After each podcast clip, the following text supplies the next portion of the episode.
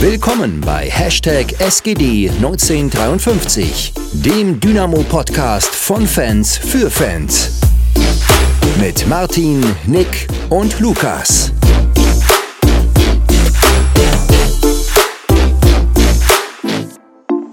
Dann willkommen zurück. Heute mal wieder nur zu zweit. Ähm, es kommt irgendwie in letzter Zeit häufiger vor. Ständig ist irgendeiner nicht da, aber ich glaube, das ist vollkommen normal, wenn der eine oder andere berufstätig ist oder einen Studentenjob hat oder halt einfach auch mal lernen muss. Und vor allem bei drei Leuten, dann kann das schon mal so sein, dass sich das immer überschneidet. Auch mit dem Podcast jetzt. Dadurch, dass ich jetzt arbeiten darf, juhu, habe ich halt nicht mal so die Zeit unter der Woche aufzunehmen. Also kann schon auch öfter noch vorkommen. Wir hoffen es natürlich nicht. Aber es ist ja gut, dass wir zu dritt sind. Das ist dann okay. Ja, genau. Da können wir es immer noch aufrechterhalten. Richtig. Genau. genau. Erstmal die Frage an dich. Wie hast du jetzt, äh, sagen wir mal, die Niederlage verarbeitet, die letzten zwei Tage? Wir haben uns ja Freitag gehört. Oh ja, also es war hart. also ich habe, das war schon, ich habe schon noch bis eigentlich ich bin immer noch ein bisschen in dem Verarbeitungsprozess drin und, und denke drüber nach und so. Gerade weil es auch so schwer war, das einzuordnen irgendwie dann nach Freitag. Ich meine, wir haben ja Freitag, ich glaube, vier Stunden live gestreamt oder so, fast. Mhm. Ähm, bis, bis, bis anderthalb Stunden nach Abpfiff. Und wir waren immer noch in der Diskussion drin. Das war, hat übelst Spaß gemacht, aber es war auch echt anstrengend. Und ja, jetzt mit, mit, mit dem, was heute, also was heute Sonntagmittag kommuniziert wurde, ähm, ist es, denke ich, dann erstmal wieder ein bisschen mehr Ruhe drin. Und dann, dann schauen wir mal, wie die kommenden Wochen sind. Aber ich meine, gut, weil bei dir war das dann wahrscheinlich ähnlich, ne? Ja, richtig. Also ich bin ja dann ein bisschen früher weg aus dem Space, beziehungsweise es lief noch über mein Handy, über mein Handy. Und dementsprechend habe ich euch noch lange diskutieren hören beim Stühle aufbauen. Äh, und zwischendurch fragte meine Freundin dann immer mal, reden die immer noch? Ja, die reden immer noch. Ja, ja. also es war ja auch äh, ein Thema, das man diskutieren konnte nach den Interviews, die da, ähm, die der Ralf Becker gegeben hat. Aber auch der Aussage von Alex Schmidt auf der Pressekonferenz, dass es äh, in dem Moment nicht um ihn geht, sondern um Dynamo. Das waren schon so Momente, denke ich, wo wir dann ja auch drüber gesprochen haben, dass es einfach ja jetzt der Punkt wäre, den Trainer zu wechseln, wenn man es machen wollen würde, aber eigentlich man am Trainer festhalten sollte.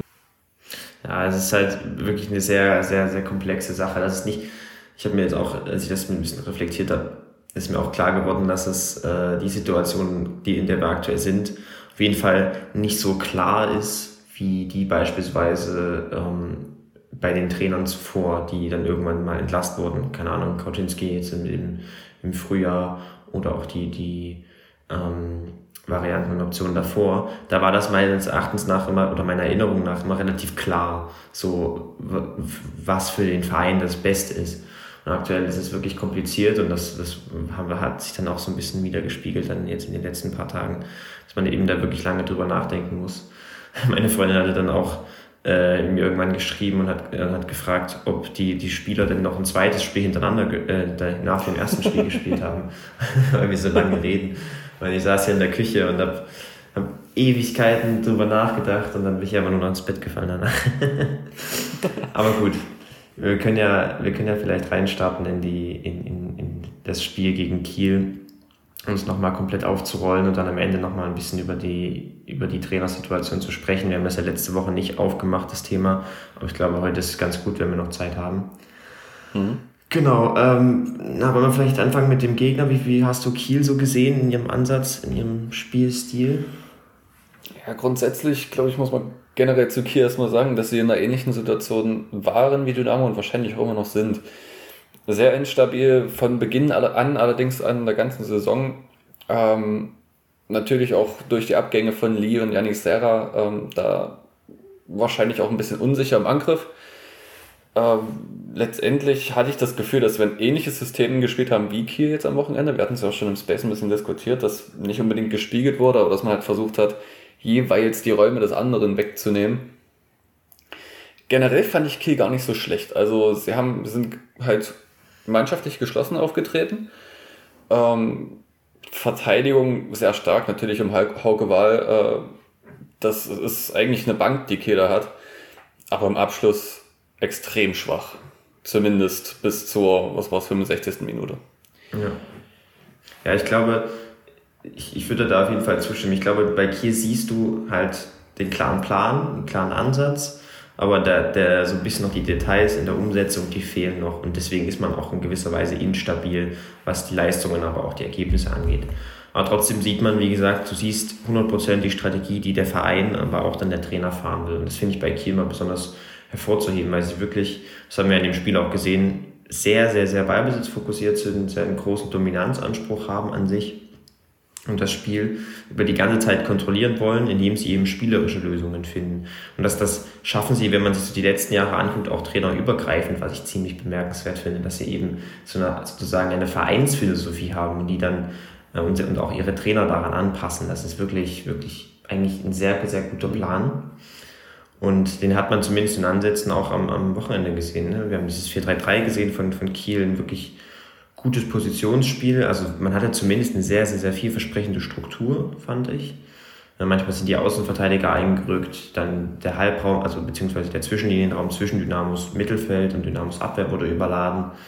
Ähm, den Plan hat man also wirklich ganz, ganz klar erkannt und dann war es auf jeden Fall richtig ähm, und wichtig aus Dynamo-Sicht, sich dann mit, dem, mit einem bestimmten Matchplan daran anzupassen. Und du hast es ja vorhin schon gesagt, man hat jetzt, wir haben jetzt nicht Kiel direkt gespielt, aber wir haben uns ganz, ganz, ganz klar ersichtlich daran angepasst, ähm, indem wir uns zurückgezogen haben in dieses Mittelfeldpressing im 4-5-1 und wirklich das primäre Ziel hatten, die, all die Räume, die Kiel sonst zum Kombinieren nutzen möchte, nämlich den Zwischenlinienraum, ähm, die Halbräume etc., die so gut es geht zu kontrollieren. Und ähm, dafür war dieser, diese, dieses tiefe 4-5-1 halt schon eine, also zumindest von, von so im Allgemeinen schon eine, fand ich eine, eine gute Idee. Das war halt eine sehr pragmatische Lösung, auch eine etwas passivere Lösung, als wir vielleicht von Schmidt gewohnt sind, aber meines Erachtens nach schon sinnvoll. Gerade in den Anfangsminuten hat man das dann schon gesehen, dass wir da eigentlich ganz stabil standen, meines Erachtens nach. Tatsächlich sehe ich es nicht ganz so. Also ich fand schon, dass wir gerade über die linke Seite ein bisschen wackelig waren. Gut, Julius Kade halt als ja, linken Flügelläufer beziehungsweise Linksverteidiger neben ähm, Michael Akoto, die dann beide halt auch nicht die Zweitliga-Erfahrung mitbringen, ja, ist schon das eine oder andere Mal, denke ich, eine Flanke durchgekommen, beziehungsweise kam auch mal von links eine, wo Mühling da so frei zum Kopfball kommt und keine Ahnung, entweder nicht weiß, dass er keinen Gegenspieler hat aus, was waren es, 12, 13 Meter und den halt Breu in die Arme köpft. Aber ich denke, da es, es hätte auch deutlich schlimmer ausgehen können, hätten wir gegen einen Terodde zum Beispiel gespielt. Das stimmt, ja. Ich glaube. Also. Hm? Ja, na, ich, ich, ich, ich, dass diese Situation da war, würde ich glaube ich auch gar nicht beschreiben. Ich habe das, ich müsste das Spiel vielleicht nochmal ansehen, aber ich hatte das so in Erinnerung, dass so die ersten 10, 15, 20 Minuten eigentlich sehr stabil waren, auch gerade im Gegenpressing Dynamo da stark war und auch einige gute Konter setzen konnte. Aber dann ähm, auf jeden Fall diese, dieser, dieser Plan zwar gut war insgesamt, aber die Umsetzung dann, bis an der Umsetzung gefehlt hat, dass eben einzelne Spieler unsicher waren, wie Akoto und Kader auf links beispielsweise, was die Positionierung angeht. Manchmal hatten wir auch wieder diese Unaufmerksamkeiten drin, wenn, du, wenn mal langer Ball kam, dann musst du um den zweiten Ball kämpfen, dort war Dynamo nicht 100% da. Und, und wenn Kiel mal das Tempo angezogen hat, dann haben sie da schon Durchbrüche erzeugt. Also ich glaube, ich würde schon sagen, dass das, ähm, dass das gerade auch in der ersten Hälfte definitiv der Fall war. Hm, aber der Plan an sich, große Ganze, wenn man mal die individuelle Umsetzung des Plans außen vor lässt, fand ich schon ganz gut. Und gerade am Anfang habe ich, auch, hab, hab ich auch gesehen, dass das, oder war zumindest mein Eindruck, dass das auch ganz ordentlich funktioniert. Aber klar, eigentlich muss Kiel in der ersten Hälfte schon mindestens ein Tor schießen, wenn man sich auch die Statistiken anguckt. Denn äh, da mhm. waren auf jeden Fall, wie du richtig gesagt hast, Aktionen dabei, die dann beispielsweise in Terodde oder in, ein besseres Zweitligateam ähm, definitiv reinmacht. Ja, nicht, äh, also ganz zu schweigen vom Elfmeter, den Breu herausragend hält. Ähm, wir haben es ja schon am Freitag diskutiert alles. Aber ähm, aus unserer Sicht, ich glaube, du stößt mir dazu, war es erstmal kein Elfmeter, den man als Schiedsrichter auf dem Platz pfeifen muss. Das Problem ist nur, für alle, die da diskutieren, warum sich der Video Assistant Referee da nicht einschaltet, letztendlich geht der Arm von Salbauer raus in Richtung des Gegenspielers zwar, sollst du aber eigentlich theoretisch gar nicht machen. Darfst du ja eigentlich nicht unbedingt. Klar, es ist immer noch Fußball, es ist immer noch ein Kontaktsport, aber der Arm geht raus. Und in dem Moment, wo der Arm raus und so ein bisschen runter geht, geht eben der Ball auch genau dorthin. Und Salbauer verhindert damit, dass, ich glaube, Mühling war es, ähm, dass er den Ball ordentlich kontrollieren kann. Denn der Ball geht halt an seine Hand. Und damit ist es dann schon kein Fall mehr für den VAR, weil es einfach dann keine klare Fehlentscheidung mehr ist oder so klare Fehlentscheidung, ähm, dass man das zurücknehmen könnte, beziehungsweise nach Regel sich der VAR einhalten darf. Kleines Dynamo-Fan könnte man jetzt argumentieren, wäre das äh, für Dynamo gepfiffen worden, hätte der VAR sich im Zweifel eingeschaltet weiß ich nicht, kann sein, bin ich auch gerne mal dabei, das ähm, zu sagen. Aber im Endeffekt war es eine Fehlentscheidung auf dem Platz für mich, aber vom VAR am Ende richtig gar nicht. Ja, ich glaube, ich, ich glaube, das trifft es ganz gut. Wir haben da wirklich, wir haben da wirklich lange drüber diskutiert und ich verstehe auch total, dass man das total unverständlich findet. Meine, also eh, wenn ich da gestanden hätte, sowohl ähm, als Schiedsrichter hätte ich den Elfmeter gegeben, als auch, äh, nicht gegeben, als auch ähm, als VAR hätte ich zumindest ein Review empfohlen. Aber wenn man sich die Regelung anguckt, kann ich, mir zum, kann ich zumindest nachvollziehen, warum der VAR so gehandelt hat. Also eins steht fest, es ist, es ist eigentlich zu 95 Prozent kein Elver, weil ab dieser Saison wieder die Absicht gilt ähm, als, als primäres Kriterium und das kann man nun wirklich nicht also da, da fällt es mir wirklich schwer, für Absicht zu argumentieren, diese Situation, weil du eben die kurze Distanz hast, du hast die Laufbewegung, ähm, der Ball kommt vom Gegner, das, das ist wirklich schwierig. Aber wenn du dann aus äh, VAR-Sicht, wenn, wenn, aus VAR-Sicht ist dann das folgende, besteht dann das folgende Problem. Wenn der Schiedsrichter sagt, ich habe einen klaren Blick drauf und äh, ich, ich habe einen klaren Blick drauf und habe gesehen und habe das als Absicht bewertet, dann liegt die Eingriffsschwelle extrem hoch bei solchen subjektiven Entscheidungen. Ne? Bei Absatz oder so ist es, das ist ja, kann man ja objektiv feststellen oder zumindest nahezu objektiv, wenn man mal so technische Schwierigkeiten ausnimmt. Und da, da, da, hat der WEA schon, kann der WEA schnell eingreifen. Aber wenn, ähm, wenn bei solchen subjektiven Entscheidungen liegt eben diese Eingriffsschwelle so hoch, damit der WEA nicht jede Mini-Entscheidung, diskutable Entscheidung dann umdrehen kann. Und hier kann man dann vielleicht sagen, okay, wie du richtig, wie du vorhin ausgeführt hast, zu 90 Prozent ist es vermutlich eine Fehlentscheidung, aber man kann, es ist nicht so klar, dass, dass äh, die Schiedsrichter im, im, im, im, im Kölner Keller dann sagen, das ist für uns eine klare Fehlentscheidung und wir müssen ihn da auf jeden Fall rausschicken oder überstimmen. Ich hätte es vielleicht so gelöst, also ne, das ist jetzt einfach nur so ein Ding, was was, was, was ja auf jeden Fall nicht realistisch ist, weil wir haben ja da sowieso keinen Einblick in die Kommunikation und so, aber manchmal macht man es so, dass man zumindest ein Review empfiehlt, den Schiedsrichter rausschickt und um sozusagen dann auch eine strittige Entscheidung zu verkaufen. Das hätte vielleicht in der Situation gepasst, aber ähm, trotzdem sehe ich die, ich sehe die Argumentation des WEAs, warum er da nicht eingegriffen hat. Aber klar, es war auf jeden Fall eine mega bittere äh, Situation ähm, für Dynamo, weil das eigentlich im Regelsinne, wenn man so wirklich den, den Sinn hinter der Regel betrachtet, hatte eigentlich total kein Elfmeter war. Aber letztendlich war es eigentlich auch so eine Art Moralboost, denn Brollo hält das Ding. Und wenn man gesehen hat, wie dann hinterher alle zu ihm rangerannt sind und äh, gefeiert haben, äh, eigentlich hätte das doch so einen Aufschwung für die Mannschaft bedeuten sollen. Du führst 1 zu 0, ähm, kriegst so ein Kackding gegen dich, hältst den, dann musst du doch eigentlich als Team sagen, na jetzt erst recht, jetzt kriegen die noch drei. Irgendwie wollte es nicht so ganz funktionieren. Aber vielleicht können wir ja noch mal auf das 1-0 eingehen. Was lief denn aus deiner Sicht da diesmal im Angriffsspiel besser als vielleicht die anderen Angriffe davor? Ja, ich glaube, ich würde das noch so ein bisschen zu dieser Anfangsphase einordnen, wo Dynamo ziemlich stabil stand und dann auch es geschafft hat, einige Male ähm, gegen das nicht so stabile Gegenpressing von Kiel die Konter zu starten. Und ähm, aus so einer Situation entsteht dann, gewinnt dann, glaube ich, Kiel den Ball, wenn ich mich richtig erinnere, und dann hat Dynamo eine gute Gegenpressing-Aktion, geht nach Ballgewinn aggressiv drauf und ähm, kommt dann in diese Situation rein, wo man dann in den Strafraum kommt und endlich mal auch zum Abschluss. Das passiert ja nicht so oft.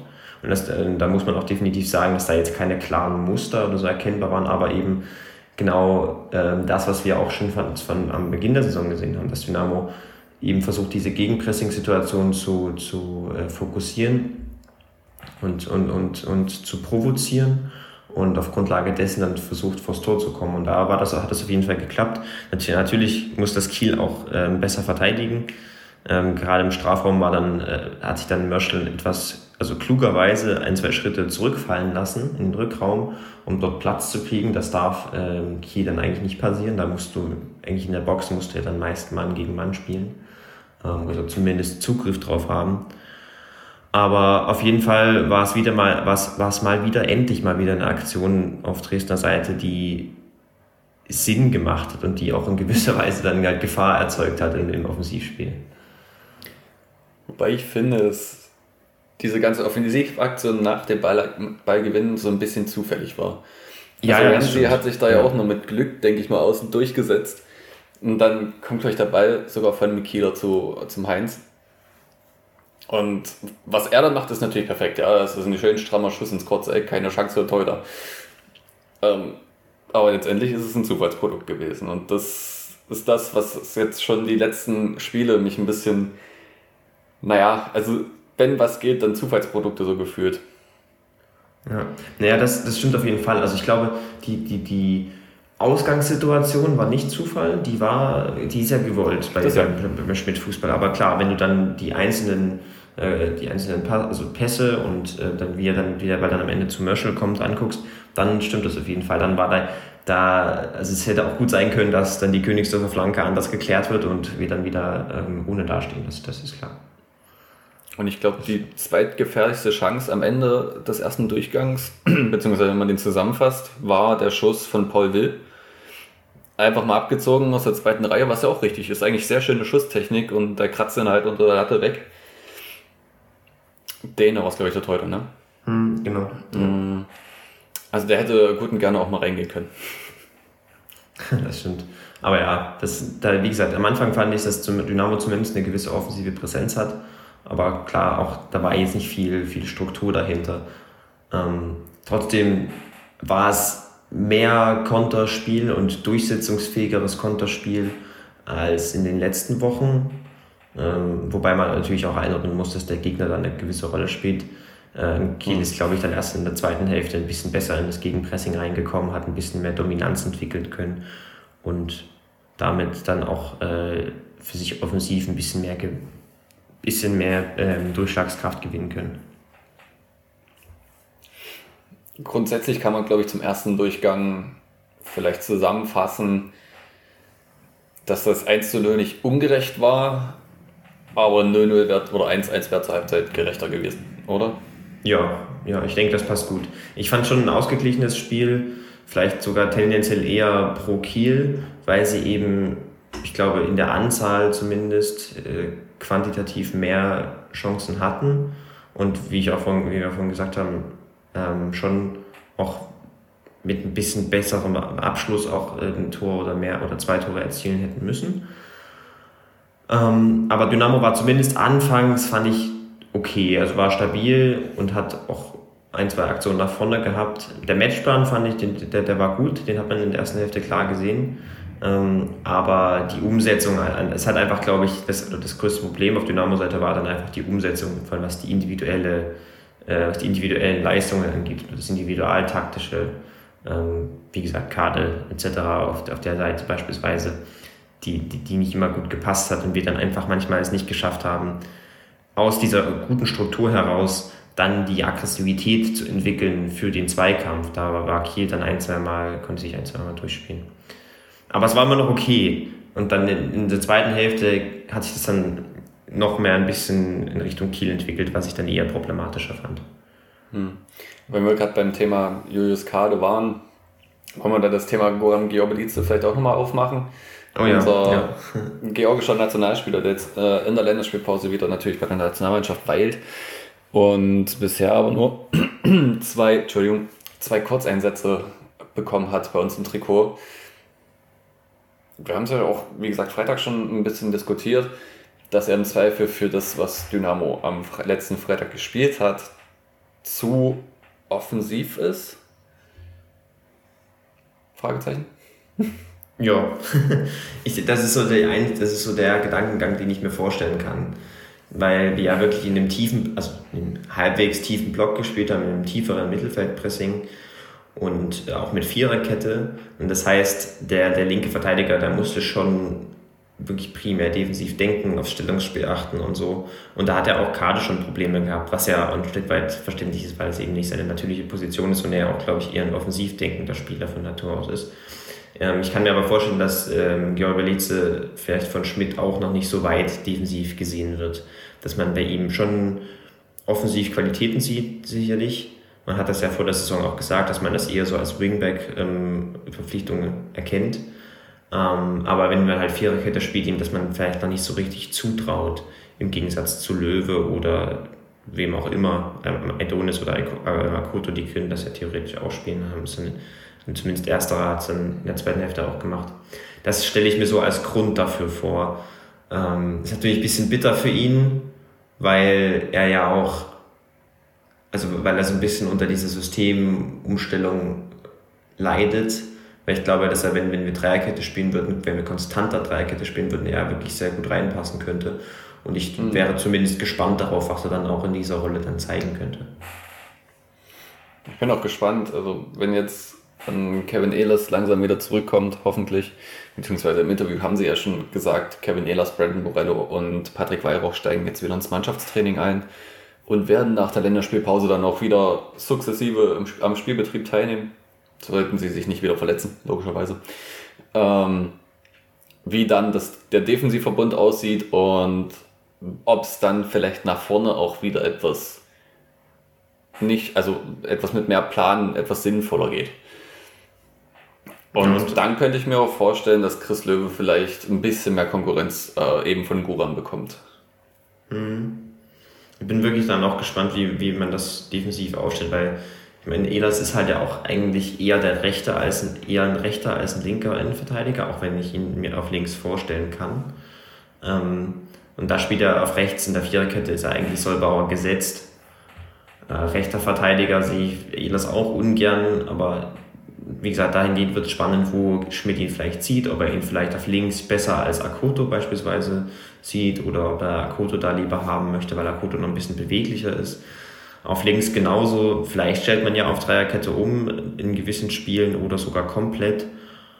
Was ich mir auf jeden Fall erhoffe von eben Elas oder auch den Verletzungen in, in den anderen äh, Bereichen des, der Mannschaft, dass diese so Kleinigkeiten diese, wie zum Beispiel diese Unsicherheiten, diese individuellen Unsicherheiten vielleicht etwas besser kompensiert werden oder man dafür einfach etwas noch etwas stabiler steht, mhm. sowohl was die Defensive angeht, als auch natürlich dann den offensiven Plan mit offensiven Einzelaktionen etc. Aber ich glaube, da kommen wir dann gleich nochmal dazu, wenn wir über den Trainer reden. ja, vielleicht gehen wir erstmal noch kurz auf die zweite Hälfte ein vom Freitag. Du hast schon gesagt, dass dir das eigentlich nicht so gefallen hat, wie Kiel dann doch etwas Oberwasser bekommen hat. Ja, also wie gesagt, Kiel hatte in der ersten Hälfte schon eine gute Situation, weil Dynamo eben unsicher war in einigen Situationen, die Positionierung nicht gestimmt hat, etc. Aber in Halbzeit 2 haben sie es dann geschafft, uns noch mehr zu dominieren. Und das fand ich ein bisschen schade, äh, beziehungsweise noch problematischer im Vergleich zur ersten Hälfte weil ich den Eindruck hatte, dass Kiel etwas noch mehr Tempo reinbekommen hat und etwas auch mehr Klarheit in ihren Aktionen. Wir haben es besser geschafft, die Tiefe zu attackieren. Das haben wir in der ersten Hälfte in einigen Situationen gerade auf unserer rechten Seite mit Will als, als, als Sechser und, und, Becker beispielsweise und Solbauer natürlich auch auf der Seite, ähm, haben wir das sehr gut verteidigt bekommen. Aber dann sind wir in Hälfte 2 immer passiver geworden. Ähm, haben weniger Entlastung geschaffen und haben trotzdem noch die, durch diese Unsicherheiten und, und, und kleinen Fehler Chancen zugelassen. Und dadurch ist natürlich Kiel sehr dominant geworden, konnte immer wieder anlaufen und schießt am Endeffekt dann auch die zwei Tore, auch wenn wir über das Entstehen individuell nochmal sprechen können gleich. Aber im Großen und Ganzen würde ich das schon darauf zurückführen, dass wir einfach uns noch tiefer haben fallen lassen, weniger Entlastung gefunden haben da Ferner da als, als einzelner Stürmer komplett in die Umschaltaktion komplett auf sich alleine gestellt war, weil die Wege so lang waren, weil wir so tief standen. Und das war, fand ich dann fand ich dann schwierig, weil du eben nicht rauskommst aus dieser Situation, weil Kiel dich dann einschnürt, eine gute Aggressivität im Gegenpressing aufs Spielfeld bringt und dich dann ein, und dann so lange spielt, bis einfach irgendeiner mal durchrutscht, wie zum Beispiel dann beim 1 zu 1, als wir dann den zweiten Elfmeter kassieren. Ja, äh, du sprichst es gerade an, dieser Elfmeter. Ähm, hat sich Antonis Aidonis eigentlich nicht gut angestellt. Also er hat drei andere Möglichkeiten, die er machen kann, als den Ball einmal 75, nicht 75 Grad, sondern äh, was ist das? 45 bis 135 Grad ähm, um dich drum zu schlagen quasi. Trifft dann den Ball erstens nicht richtig und er hämmert seinem Gegenspieler, äh, hämmert nicht, aber trifft ihn halt am Bauch.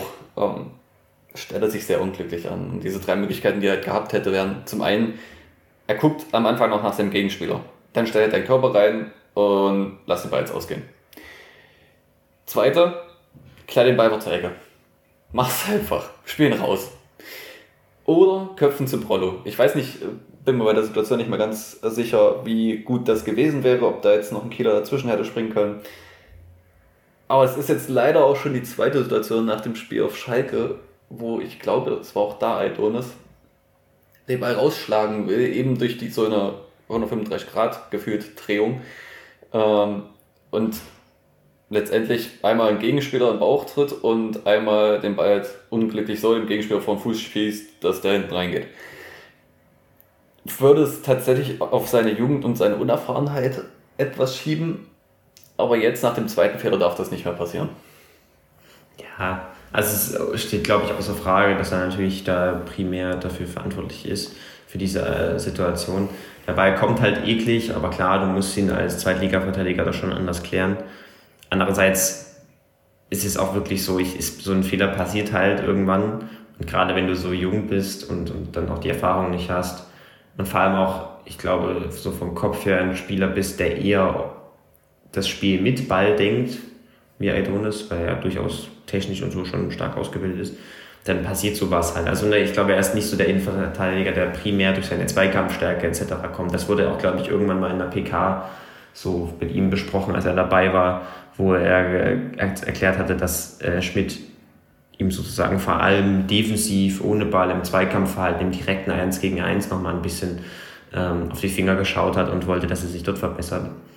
Ja, am Ende, das passiert halt, äh, aber na, natürlich besonders bitter, weil diese Unsicherheiten, die wir eben in diesen, in, ähm, in diesen Einzelaktionen immer mal wieder haben, gerade in den letzten beiden Spielen, wie zum Beispiel hier in der Situation, immer häufiger vorkommen und dadurch auch dann einen sehr, sehr schwerwiegenden Effekt haben, indem wir dann eben das 1 zu 1 kassieren durch den Elfmeter und auch danach nicht mehr so, also irgendwann halt wirklich die Gefahr von Kiel zu groß wird und wir durch diese Unsicherheiten es nicht mehr schaffen, dann äh, das Spiel für uns zu entscheiden. Und dann kommt es eben zu dem Doppelschlag, äh, weil wir es auch dann nach dem Tor, keine Ahnung, man ist niedergeschlagen, dass man diesen Elfmeter nochmal kassiert hat. Man muss dazu lange Wege gehen, um vorne anlaufen zu können. Dann kann man halt einen Haukeball, in dem Moment, glaube ich, war es, nicht mehr anlaufen, beziehungsweise kommt da zu spät. Der spielt den perfekten Pass rüber auf die Seite auf Vandenberg. Mm. Nee, es war, es war ein anderes, war dieser Jünger. Es war Porat, glaube ich. Kann es sein? Ja, ja, das kann sein. Ähm, und der spielt halt direkt rein, der fällt perfekt auf den Fuß von Rese und die Schusstechnik ist natürlich auch Sahne, ja. Den so per Dropkick da ins lange Eck reinzusch äh, muss man schon anerkennen, dass das ein sehr gutes Ding war. Ein sehr schöner Spielzug. Genau. Also individuell von Kiel absolut stark gemacht. Man hat oft gesehen, dass sie schon, also man hat vorher schon gesehen, dass sie einige Male gut mit langen Bällen die Tiefe attackieren wollen, weil sie eben es manchmal durch die vielen Abläufe nicht ganz geschafft haben, sich durchs Zentrum zu kombinieren.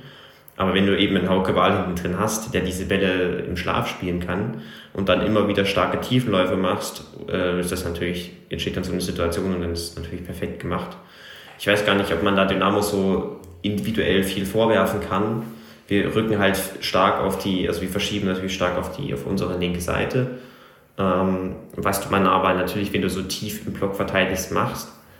Ähm, das Problem ist nur, ich glaube, also das Problem ist, finde ich, insgesamt einfach nur, dass wir so passiv waren in der Aktion, beziehungsweise in den, in den Minuten ja schon zuvor, dass wir es eben nicht also dass wir, dass wir Hauke Wahl es erlauben, fünf bis zehn Meter in unserer eigenen Hälfte langen Ball zu spielen, ähm, eine Seitenverlagerung zu spielen und aber dann trotzdem hinten ähm, diesen Tiefenverlauf, diesen Tiefenlauf nicht verteidigt bekommen. Das war einfach, fand ich dann so ein Symptom davon, dass wir uns so weit zurückdrängen haben lassen und nicht mehr die Aktivität hatten, ähm, die wir vielleicht in den ersten 10, 15 Minuten im Spiel hatten.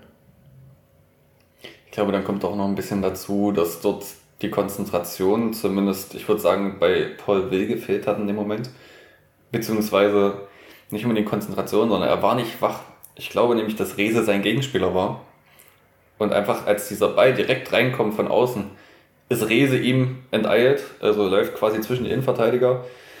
Will geht nicht mit, guckt nur hinterher und ich glaube, die Kameraeinstellung, die hinterher dann auf Phil äh, kam, war auch bezeichnend, als er da so die Hände vom Gesicht so ein bisschen zusammenschlägt und sich übers Gesicht reibt. Ich glaube, er war sich auch äh, relativ sicher, dass das sein Ding auch ein bisschen mit war. Aber natürlich geht es vorne los, wie du schon gesagt hast. Ja. Nach dem Tor hat Dynamo dann natürlich alles nach vorne geschmissen. Ja, du hast ja auch keine andere Wahl am Ende. Du musst dann nach vorne. Ähm, ich weiß nicht, so war da glaube ich schon zu dem Zeitpunkt schon drin. Ähm, aber viel, viel rausgekommen ist dabei nicht. Es ist die ganze Zeit, wenn wir nach vorne spielen müssen, wenn wir Ballbesitzspiel haben oder uns aufgezwungen wird, es klappt nicht so viel. Und das ist, glaube ich, auch, kann man sehr gut daran sehen, wenn sich dann ein Yannick Stark den Ball gefühlt 20.000 Mal nimmt, damit fünf Meter antribbelt und ihn dann auf die Tribüne jagt. Ähm, aber es zeigt auf der anderen Seite auch wieder, letzte Saison hat er halt die Dinger aufs Tor gebracht, gefährlich aufs Tor gebracht, die Dinger gemacht ja, es ist, man kann schon äh, sagen, es ist okay, ein, zweimal das zu probieren, aber wenn du zweimal den Ball schon so weggejagt hast, dann lass es. Ich glaube, Lukas hat sich da schon auch äh, bei unserem Livestream extremst mokiert. ähm, und ich glaube auch, dass äh, manche Spieler da vielleicht nicht ganz mit einverstanden waren, aber letztendlich glaube ich, dass Stark in, den, in diesen Momenten selber nicht wusste, was er überhaupt machen kann, was er machen soll und hat halt abgezogen. Und genau, genau das ist das Ding, ja. Du hast, äh, ich meine, in ein, zwei Situationen hätte man sich, sich der und der Einzelspieler sicherlich anders entscheiden können und, oder eine bessere Entscheidung treffen können. Aber im Großen und Ganzen sind es dann einfach die, die strategischen Schwächen, die wir ja schon seit Anfang der Saison aufgearbeitet haben. Was, was, was mir positiv im Sinn geblieben ist, ist, dass wir nach dem Gegentor wirklich sofort wieder in die Aktivität gefunden haben, in das Angriffspressing. Und das war auch ganz ordentlich mit einer ganz guten Intensität. Aber wir haben es halt nicht geschafft, hohe Ballgewinne zu erzeugen, sondern eigentlich nur, das hat eigentlich nur dazu geführt, dass Kiel halt ab und an mal länger lang geschlagen hat. Und dann waren wir eben, wie du gesagt hast, im Ballbesitz. Ähm, Kiel hat im 4-2-3-1 verteidigt und war gerade in der letzten Linie natürlich zweikampfstark mit den erfahrenen Leuten, mit Vandenberg, mit, mit Wahl etc. Ähm, war auch halbwegs kompakt, dann zumindest in der letzten Linie. Und dann fällt es Dynamo schlichtweg schwer, dann die sinnvollen Ideen und Strukturen aufzubauen, um ähm, den Gegnern Ballbesitz herzuspielen. Und das, das sind einfach die strategischen Schwächen, die wir haben und die dann auch in dieser Situation wieder hervorgetreten sind. Ich meine, wenn man das ist, ich fand es ganz interessant, das zu vergleichen mit, mit, mit dem Ballbesitzspiel von Kiel. Das ist natürlich eine komplett andere Welten. Wenn man mhm. Kiel anschaut, die haben, sich die haben sich zumindest wirklich sehr klar strukturiert im Positionsspiel. Die Abstände waren immer ähnlich. Die Spieler haben dynamisch die Positionen und äh, die, die Zonen besetzt. Aber ähm, ähm, dann jetzt, jetzt, muss ich über diese Notiz lachen, das ist wirklich gut. ähm, was wollte ich sagen? Äh, genau, Sorry. und dann Dynamo. Alles gut. also für die alle Hörer, Martin hat gerade so ein Smiley in die äh, in die Notiz geschrieben. Ist Weil wahrscheinlich nicht so lustig für alle Außenstehende, aber egal. In der Notiz hat ähm, Nick einen äh, ja, traurigen, eher traurigen Smiley hinter das Ballbesitzspiel von Dynamo gemacht. Das fand ich einfach gut. Was ich jedenfalls sagen wollte. Ähm, ist, dass wir dann eben eine komplett andere Struktur hatten. Wir haben wirklich einfach nur möglichst viel Personal hochgeschoben an die letzte Linie, haben versucht eben dort dann durch, das, durch viel Personal den langen Ball und dann oder auch den zweiten Ball zu gewinnen. Das ist schon für, den, für das Prinzip langes Ball, für das Prinzip langer Ball ist es schon okay, ist das sinnvoll, besser als wenn man weniger Personal dort vorne hat. Aber im Endeffekt waren dadurch einfach Kombinationen nicht wirklich möglich und die Langbälle haben wir dann auch nicht mehr so gewonnen, dass wir da irgendwie Gefahr erzeugen konnten. Und dann kommen eben solche Situationen wie mit Stark, der, der dann halt keine, keine, keine Angebote bekommt und dann ein, zwei Mal abschließt, und, obwohl das eigentlich dann auch nur Zufallsprodukte sind, wie äh, ja, wir schon oft gesehen haben dieses Jahr. Jetzt nicht von Stark, aber von, von der gesamten Mannschaft im Allgemeinen. Was mir auch noch so ein bisschen schwer im Magen liegt, wir kriegen ja nicht mal Freistöße in gefährlichen Positionen mehr. Das war auch am Anfang der Saison anders. Hm. Wir kommen nicht mal mehr vor den Strafraum so richtig. Ich glaube, das ist das, wo man ansetzen muss, dass man bis fünf Meter vor den Strafraum auf jeden Fall kommen muss, um überhaupt Gefahr zu kreieren. Und das ist, glaube ich, auch einer der Punkte, warum am Ende der Sieg für Kiel aus meinen Augen auch gerecht ist, weil es einfach Kiel geschafft hat, erstens gut zu verteidigen gegen uns und zweitens sind sie gefährlich geworden. Diese zwei Elfmeter entstehen eben, weil die Situation gefährlich wird. Und sie waren ja auch noch ein paar andere Male gefährlich vor unserem Tor. Ja, deswegen wäre es für mich der Spielausgang auch relativ gerecht. Ja, sehe ich auch so. Auch wenn man sagen muss, unentschieden wäre jetzt auch nicht schlimm gewesen. Nö, das stimmt. Aber du hast halt gesehen, dass Kiel in den in, in Details besser war und insgesamt dann ein Stück weit kompletter. Äh, ja klar, Kiel ist auch nicht so stabil wie wir, aber bei uns hast du halt gesehen, wir hatten die Unsicherheiten in der Defensive permanent. Der Plan, die Struktur war gut, es waren gute Ansätze, aber die Umsetzung hat einfach nicht 100% gepasst. Und dann natürlich die, Strategien, die strategischen Schwächen dazu dann im Ballbesitz und dann hast du eben die zwei Gründe, warum das Spiel so läuft, wie es läuft und warum wir dann am Ende verlieren. Das ist, denke ich, das steht dann außer Frage. Das war einfach dann wie so ein Anschluss an das Sandhausen-Spiel vielleicht, wo Dynamo einfach, einfach zu unsicher und instabil ist, obwohl der Plan an sich eigentlich ordentlich ist und deswegen dann verliert das ist jetzt halt was, was im Zweifel auch die Trainer dann ähm, eben aus den Spielern noch rauskitzeln wollen. Und diese Überleitung möchte ich nutzen, ähm, um nochmal auf das Trainerthema zurückzukommen. genau. Wir hatten es ja am Anfang schon angeschnitten. Jetzt steht die Entscheidung von Dynamo, dass man ähm, Alex Schmidt und seinem Trainerteam das Vertrauen schenkt, dass man das Vertrauen in sich hat, dass sie diese Situation rumreißen können. Prinzipiell bin ich davon auch selber überzeugt und ich finde es auch gut, dass man den Trainer nicht rausschmeißt und nicht einen aller HSV macht und jedes halbe Jahr seinen Trainer wechselt. Hm. Rein von der Theorie her wäre es natürlich jetzt der Zeitpunkt gewesen, vor der Winterpause was zu tun, wenn man was hätte tun wollen. Einfach weil wir jetzt die Länderspielpause haben und ein etwaiger neuer Trainer eben nicht nur drei äh, Tage hat, um die Mannschaft aufs nächste Spiel vorzubereiten, sondern im Zweifel eine Woche. Letztendlich ist es aber so, dass wir aus diesen, was ist jetzt, neun Niederlagen aus zehn Spielen oder so, ähm, dass davon eben vier gegen die Top 3 der Liga kommen und wenn man dann noch weiter guckt nach unten in der Tabelle, sind die anderen Mannschaften auch mit Ausnahme Sandhausen und äh, eben jetzt Kiel dort oben anzusiedeln. Ja. Das glaub, kommt das dazu und dann eben noch die ganzen Verletzten. Ja. Ich glaube, dass das sieht man auch ein bisschen daran, dass vor zwei Wochen oder vielleicht drei Wochen ungefähr ähm, Becker ja eigentlich noch ziemlich sicher kommuniziert hat oder souverän kommuniziert im Sinne, dass er da Vertrauen hat und die Entwicklung immer noch okay ist und sich dann in den letzten zwei Wochen dann schon etwas äh, verändert hat. Und ich meine, ja, wir hatten jetzt wirklich ja die, die letzten zwei, drei Tage oder das Wochenende eine wirklich unsichere Zeit, wo man auch mitbekommen hat, dass sich der Verein zusammengesetzt hat und analysiert hat und wirklich die Frage aufgeworfen hat.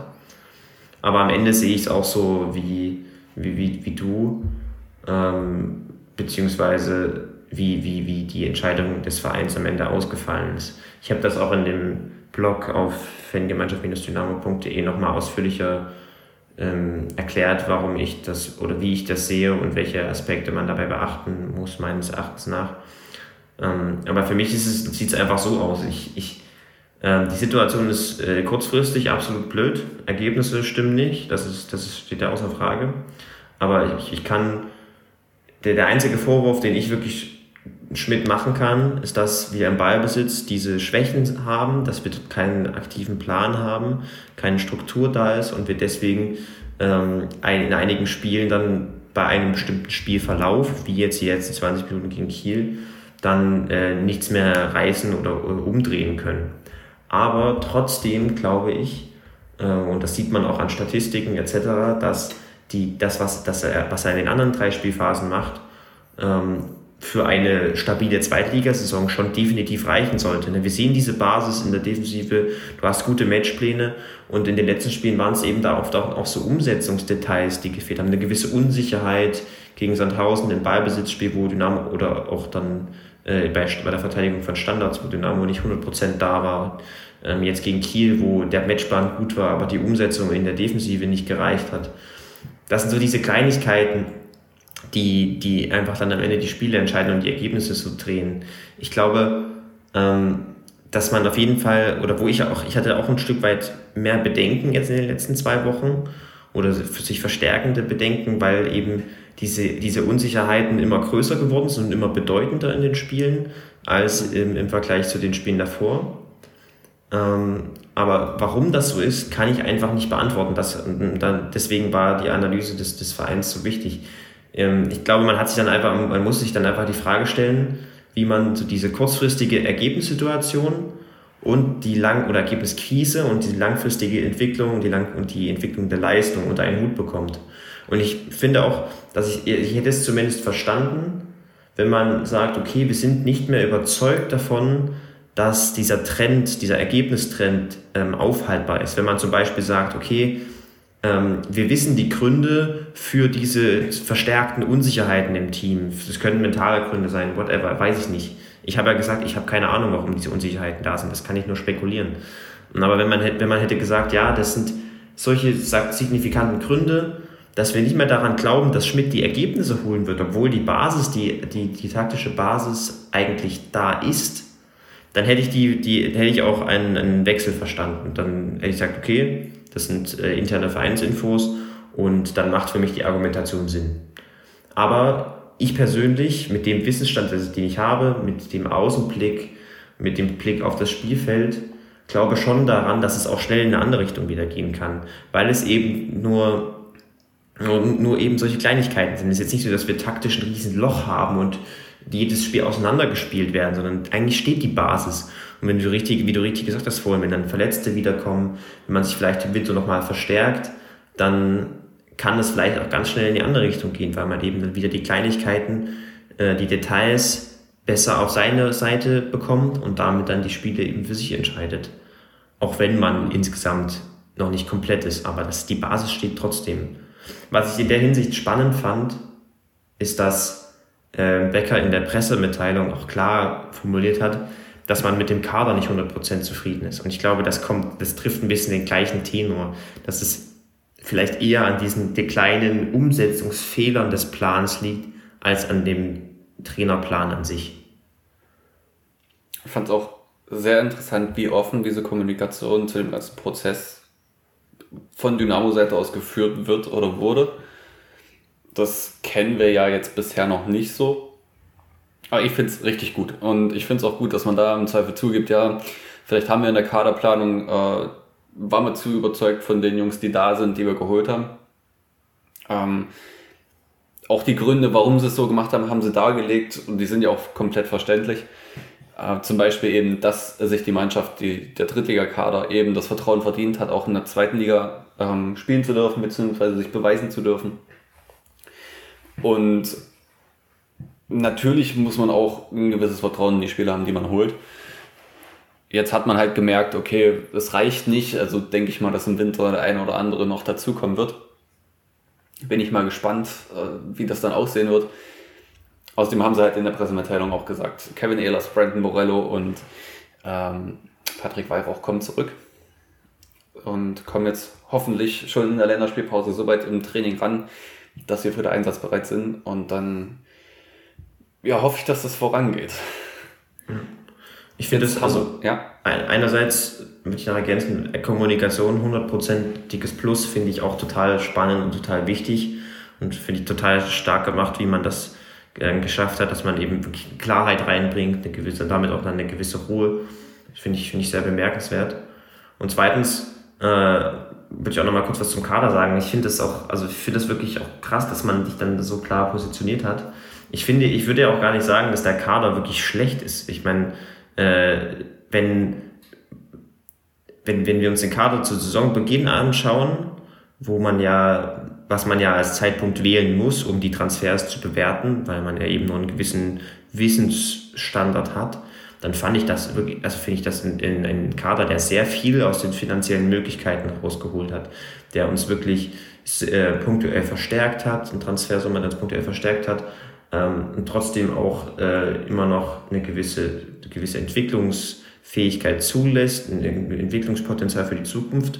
Also ich fand an sich den Kader finde ich wirklich auch überhaupt nicht schlecht. Ich würde da auch Becker oder wem auch immer auch überhaupt keinen Vorwurf machen, genauso wie ich dem Trainer vorhin gesagt äh, auch dem Trainer keinen Vorwurf machen kann.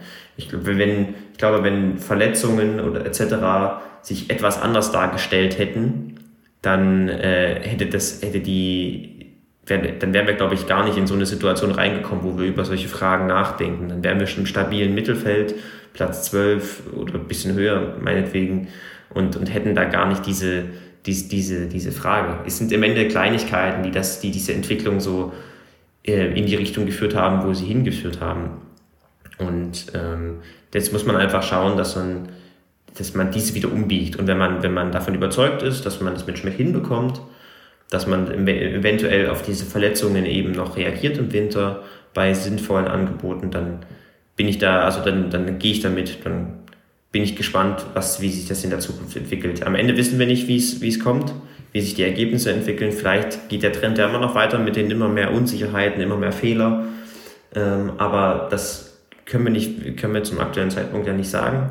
Das werden wir jetzt in den kommenden Wochen sehen müssen. Ich kann aber die Entscheidung, so wie sie jetzt gefallen ist, definitiv nachvollziehen.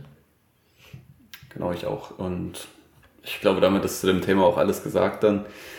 Ähm, ich hoffe, wir müssen uns diesem Thema in den Wochen nicht nochmal widmen, in den nächsten Wochen ähm, Wäre natürlich für Dynamo und für Alex Schmidt extrem schön. Ich denke, es kommt dann, also je nachdem, wie sich die Ergebnisse jetzt entwickeln, wird man dann in der Winterpause einfach nochmal schauen. Aber mhm. so hast du jetzt erstmal eine gewisse Klarheit, du hast einen ganz klaren Plan, eine, eine Strategie in der Vereinsentwicklung und dann ist das gut und dann schaut man einfach, wie es wird. Genau. Da jetzt die Länderspielpause ansteht, ist jetzt natürlich nächstes Wochenende kein Spiel. Aber, und das müsst ihr euch im Kalender schreiben, Donnerstag 20.45 Uhr, die deutsche Nationalmannschaft gegen Liechtenstein. Absolutes Topspiel. Deutschland schon qualifiziert für die äh, WM Liechtenstein, keine Chance mehr. Ähm, das wird Testspielcharakter aus den unteren Ligen ähm, Deutschlands haben. Könnte ich mir vorstellen. äh, Flick möchte sich ein paar Spiele ansehen, äh, hat zum Beispiel Lukas einen Matcher eingeladen äh, erstaunlicherweise Mats Hummels wieder nicht. Also da das, äh, muss man sich angucken. Und am 14.11. dann Deutschland gegen Armenien. Eigentlich das Topspiel der Gruppe, denn für Armenien geht es da immer noch um die Playoffs zur WM.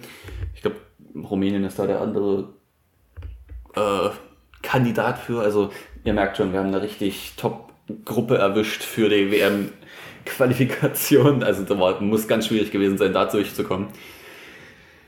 Ähm, ja. Ich glaube, ich glaub, da schaut man sich lieber dann Georgien mit Georbelice an. Das ist, denke ich, ganz spannend. Ich glaube, ich glaube, die spielen auch Viererkette. Also, weiß nicht, vielleicht kann man, sich kann man da ein bisschen kann man anschauen, wie er spielt. Ich meine, von ihm haben wir ja wirklich noch nicht so viel gesehen. Äh, wir wissen noch nicht so richtig, wie das Profil von ihm aussieht. Und da das ist es vielleicht ganz spannend. Die Frage ist nur, kriegt man irgendwo ein Länderspiel von Georgien rein? The Zone hat, glaube ich, auch nicht alle Länderspiele. Aber, aber vielleicht irgendwo auf YouTube ein Livestream, vielleicht gibt es sowas. Ähm, gut, aber der nächste Gegner heißt dann Fortuna Düsseldorf, von denen ich echt vor der Saison gedacht hätte, dass da deutlich mehr kommt dieses Jahr. Ich habe die als Aufstiegskandidat gehandelt. Und vor allem als Herbstmeister habe ich sie im Tippspiel. Also schon wieder schön am Abscheißen. Das ist sehr ähm, optimistisch. das wird, glaube ich, nicht mehr passieren. Ähm, ich habe jetzt noch nicht viele Spiele tatsächlich von ihm gesehen. Ich hätte auch gesagt, gedacht, dass Ruben Hennings noch einen größeren Impact dort hat in dem Team, als er es jetzt dann doch gezeigt hat. Ähm, hast du ein bisschen sie analysieren können in deiner studentischen Freizeit? ja, das nicht. Also ich habe viel gelesen über sie, aber jetzt auch noch, muss sagen, ich glaube noch kein einziges Spiel geschaut. Deswegen bleibt es für mich auch noch ein bisschen so Wundertüte. Ähm, was feststeht, ist, dass, dass Düsseldorf eine, schon eine starke individuelle Klasse mit sich bringt. Also, weiß nicht, mit, mit Appelkamp beispielsweise deutschen 21 Nationalspieler im, im offensiven Mittelfeld. Dann haben sie, glaube ich, mit Tanaka auch noch jemanden im Zentrum, der vielversprechendes Talent ist. Und eigentlich auf fast jeder Position äh, sind sie doppelt gut besetzt. Vielleicht kann man noch Schipnowski von Saarbrücken im letzten Jahr nehmen, der, mhm. ich glaube, einen Marktwert von 700.000 hat oder so, aber bei ihnen eigentlich nur auf der Bank sitzt. Wenn ich, so war zumindest mein letzter Stand. Ja, wurde man eingewechselt, richtig. Genau, und das ist, also das ist definitiv individuell schon ein sehr, sehr starker Kader. Trotzdem, von dem, was ich so gelesen habe, sind sie nicht so stabil, ähm, wie man sich vielleicht erhoffen würde oder wie man ja vielleicht auch erwarten würde aus Düsseldorfer Sicht, weil eigentlich aus, für sie müsste eigentlich schon so Platz 5 bis 8 oder höher drin sein. Ähm, ja, äh, so grundsätzlich sind sie eher Pressing fokussiert, also sind dann schon eher, eher limitierter mit Ball als ohne Ball. Und ähm, damit könnte ich mir vorstellen, dass Dynamo schon Chancen hat, insofern, als dass man, wenn man einen guten, wenn man wirklich stabil steht und dann auch einen guten Pressingplan hat, dann, dass man dadurch vielleicht äh, dann in, in Spiel kommt, was ausgeglichen verläuft und dann am Ende vielleicht auch irgendwie dann die Punkte holen kann. Mhm. Mal schauen. Wichtig wird aus, aus Dresdner Sicht wird, dass wir die, die Basics wieder draufkriegen. Das ist das, wo ich vorher gesagt habe, das waren die Bedenken, die ich in den letzten zwei Wochen hatte, in einem aktuellen Trend, dass eben diese Unsicherheiten, diese Unklarheiten, äh, Fehler in der Defensive, ähm, noch mehr Fehler oder noch mehr Unsicherheiten, Ungenauigkeiten in der Offensive sich eben in den letzten zwei Wochen so, so verstärkt haben. Davor waren die auch nochmal wieder da, aber da hat es meistens noch gestimmt oder hätten die Spiele meistens noch anders ausgehen können. Aber in den letzten beiden Spielen war das eher nicht so. Und ähm, daher hoffe ich einfach darauf, dass man das schafft, weil dann kann es ein ausgeglichenes Spiel werden und dann kann immer alles passieren. Und dann kannst du auch gegen Gegner wie Düsseldorf gewinnen, die individuell deutlich stärker sind als, als du. Dazu kommt, es ist ein Heimspiel vor hoffentlich dann wieder starker Kulisse. Man muss auch einfach sagen, der Auswärtssupport jetzt in Kiel war extrem stark. Ich meine, wer fährt schon gerne nach Kiel? Aber da waren schon, es, es war sehr stark. Ähm, angefangen von äh, dem, was man halt so mitbekommen hat am Bildschirm, bis hin zu Pyrotechnik, wie man jetzt dazu steht, kann jeder sich selber bilden, aber es sah schon extrem gut aus und war so ziemlich das Beste an dem ganzen Spiel. Aber ich denke, wenn das jetzt auch im Heimstadion wieder ordentlich hoffentlich losgeht, auch wenn es jetzt in Sachsen mit 2G vielleicht scheiße ist für den einen oder anderen. Es wäre schon toll, wenn dort äh, der zwölfte Mann wieder von den Ringen dabei, dabei wäre. Auf jeden Fall. Und dann, wenn man Düsseldorf schlägt und das mit zwei Toren Vorsprung, äh, dann würde man in Düsseldorf vorbeigehen. Echt? Welcher, ja. welcher Platz ist denn Düsseldorf? Düsseldorf ist Zwölfter, drei Punkte mehr und drei Tore besser. Und wir sind? Wir sind 14. 14. Okay. Ich habe eigentlich noch nie auf die Tabelle geguckt dieses Jahr. also, ja, also es, ist, es, wird jetzt auch, es wird jetzt langsam auch spannend unten, ja. Also Ingolstadt, ja, ja. Die steigen ab. Da lege ich mich fest, die haben fünf Punkte, die sind sieben Punkte hinterm 16. Das ist quasi das, was Dynamo ähm, zur Winterpause 2019 hatte. Eigentlich noch stärker, also noch extremer. Ja. Äh, genau, eigentlich noch extremer. Ähm, dann kommt als nächster, als 17. kommt Au, 11 Punkte, die haben wir jetzt gewonnen gegen Heidenheim, wo ich mir dachte, hä, hätte ich jetzt nie gedacht. Sandhausen mit 12, Hannover 13, wir 13. Kiel 14, Düsseldorf 16, Rostock 17, Karlsruhe 17. Mal schauen. Also es ist, es ist eng, die ganze Liga ist eng. Wenn man guckt, vom 1. bis zum äh, 11. bzw. bis zum 10. geht es immer in einen Punkt Abständen runter und der 10. und der 11. haben dann 17, dann Düsseldorf 16. Das ist schon, ist schon krass. Allerdings sind es von uns bis zur Tabellenspitze jetzt schon 13 Punkte. Das ist hart. Aber trotz allem, die Liga ist extrem eng und wenn du jetzt eine kleine Serie starten würdest, theoretisch, könntest du auch ganz schnell wieder an anderen Gefilden sein. Also noch ist wirklich nicht wirklich ein Grund zur Panik, außer eben der Trend, den Dynamo in letzter Zeit halt ähm, geliefert hat. Ja. Ich glaube aber auch, dass du, wenn du ähm, das ist, ich habe, habe ich ja vorhin gesagt, wenn, wenn, diesen, wenn du die Details umgebogen bekommst in der aktuellen Konstellation ähm, und dann gegen zwei, drei Gegner jetzt noch vor der Winterpause gewinnst oder zumindest einen Punkt holst, dann fühlt sich das schon ganz anders an. Also dann ist es nicht nur aus analytischer Sicht okay, sondern dann auch aus, äh, aus einfach so von, von der Tabellenkonstellation und von den Ergebnissen her. Ich glaube, dass wir auch aktuell also wenn man sich die Statistiken anguckt und so, dann ist es aktuell schon eine, eine etwas deutlichere Underperformance, währenddessen wir am Saisonbeginn schon etwas überperformt haben. Und ich, irgendwann sollte sich das schon irgendwie ausgleichen. Und deswegen würde ich, sage ich nochmal kurz, die, finde ich die Entscheidung, äh, kann ich die Entscheidung nachvollziehen. Ich finde es einfach eine, eine sehr mutige Entscheidung, weil es auch ein Stück weit nicht dem entspricht, was man vielleicht aus einer emotionalen Perspektive heraus machen würde. Ähm, aber dafür halte ich sie für sinnvoll und dann schauen wir einfach, wie sie in den kommenden Wochen wird und äh, schauen dann, wie der Trend weitergeht. Wenn es noch weiter nach unten geht, na klar, dann kann man sich auch, kann man auch über einen Wechsel nachdenken, das steht außer Frage. Ähm, aktuell sehe ich aber trotzdem nicht super negativ den nächsten Spielen entgegen und, und äh, bin gespannt, wie Dynamo dann da auftritt gegen Düsseldorf. Aue müsste ja auch bald kommen, da bin ich dann hoffentlich im Stadion. Das wird spannend. Das wird es definitiv. Hast du ansonsten für die Folge heute noch was? Ich bin sorgenfrei. Oh. Sehr gut. Ich bin nämlich auch mit meinem Latein am Ende. Das ist sehr gut. Ähm, nee, eigentlich nicht. Ähm, dann würde ich sagen, allen Zuhörern eine schöne Woche. Wir werden in der Länderspielpause trotzdem eine Folge machen, soweit ich das mitgeschnitten habe bei unserem Plan jetzt. Ähm, und da einfach auf äh, andere Dinge vielleicht nochmal ein bisschen eingehen. Und ja, bis dahin, wie gesagt, ein, eine schöne Woche.